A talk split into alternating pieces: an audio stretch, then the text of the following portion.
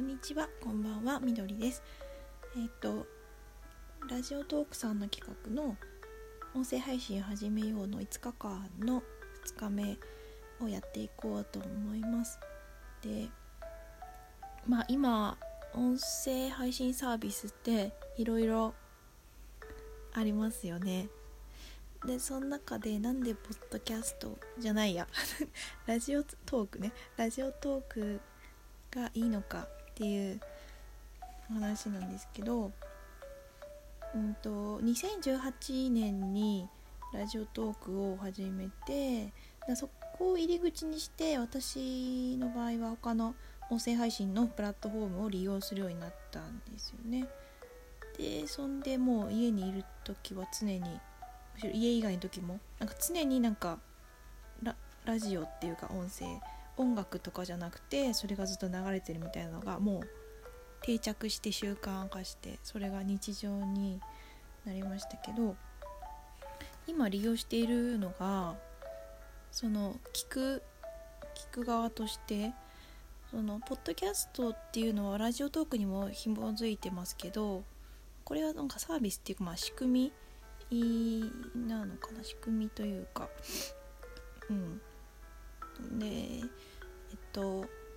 ボイシーっていうのとスタンド FM っていうの。これは最近ちょっとだけ聞き始めたんですけどでラジオトークでラジオトークは配信配信をしたことがあってあともう一個ピトパっていうこう1分以内で喋るあの音声のサービスがあるんですけどそれも前ちょっとだけ使っててでもそのラジオトークっていうのを最初にやってたのでなんかそっちはあんまり定着しなかったんですけど逆だったらどうだったのかな。だからまあ1分だから手手軽？なんかそんなあんま考えないでできるのが良いっていうので使ってましたね。でえっ、ー、となんかき私が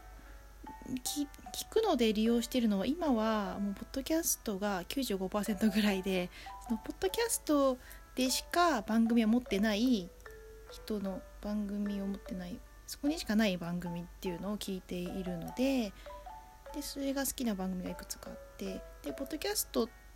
もやってるしラジオトークもやってるしボイシーもやってるしみたいな人もいるしなんかいろいろなんですけどポッドキャストでしかやってない人の聞いてることが多いので今はそのそれが大半ですね。でえーでまあ Voicy とスタン Voicy もね最近ちょっと聞いてましたね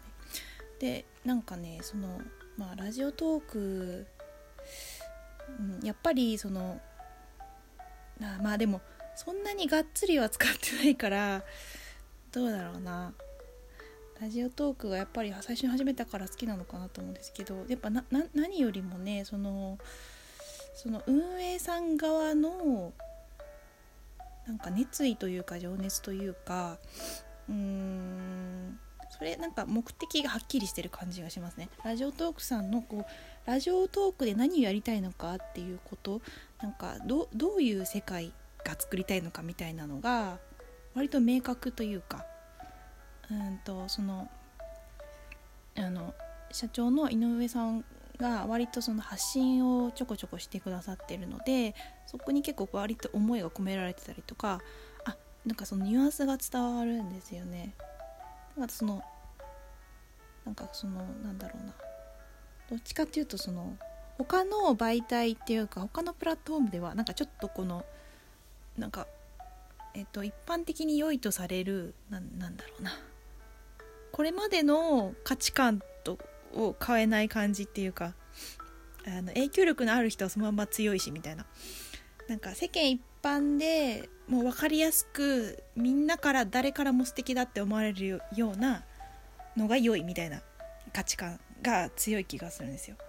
でなんかちょっとそうですね。なんかそうそんな感じがします。わかんないけど。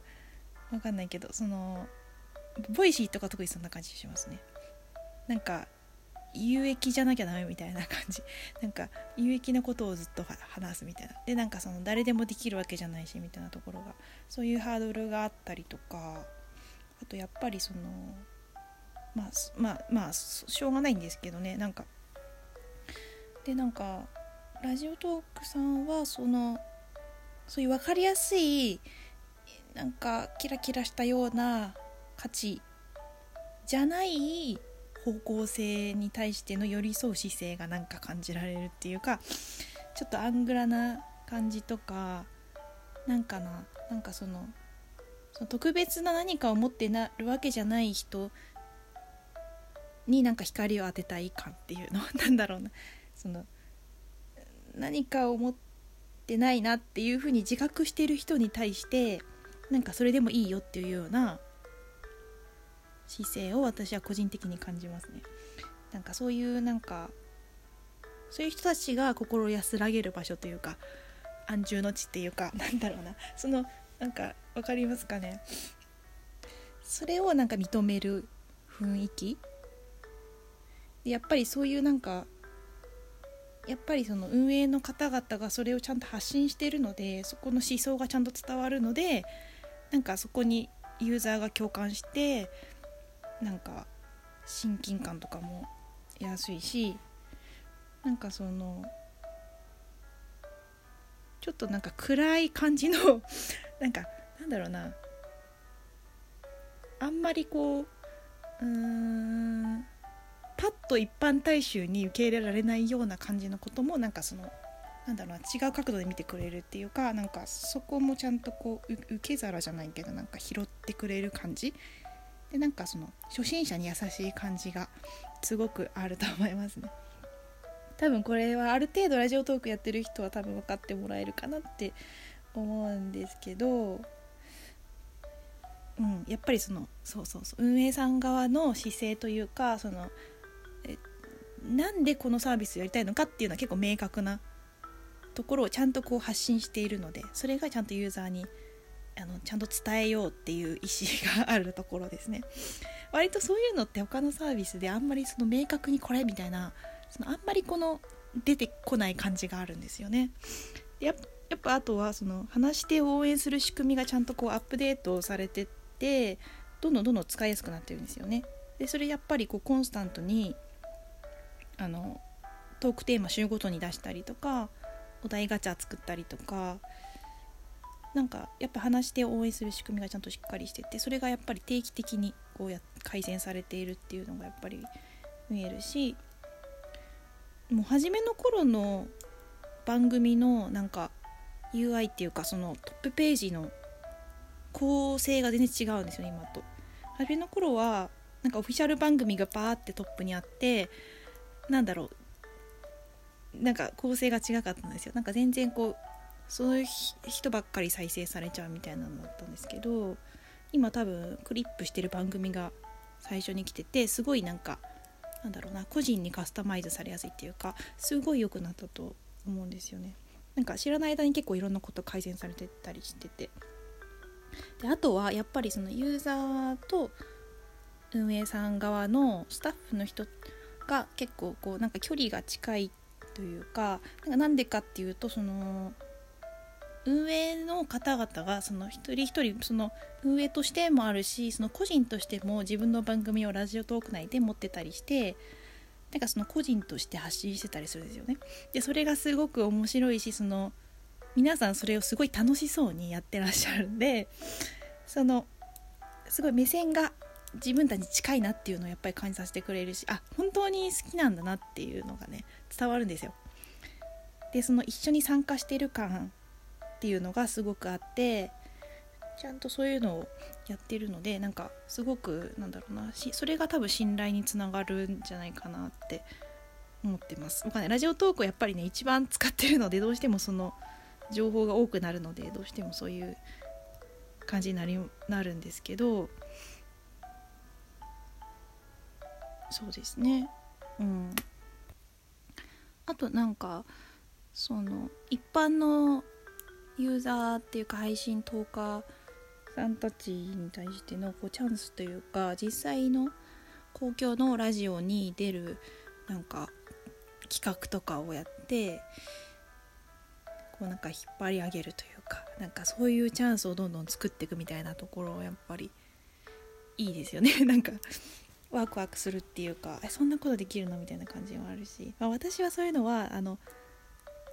あのあまり興味ないんですけどそういうのをやっぱりさ好きな人にとってはすごいそういう機会をくれるっていうのは結構すごいことだなって思うのでなんかそうすごいいろいろ工夫してくださってるなっていうのがありますね。うん、なんかあとそのなんかその権力の感じがしないっていうか なんかその一緒に作ってる感がやっぱ大事ですと思いますね。なんか上から一方的にこう決めましたみたいな感じじゃなくてちゃんとこう声が届いてあこうなったこういうふうに帰ってくれたんだみたいな納得感があってそうなってるっていう。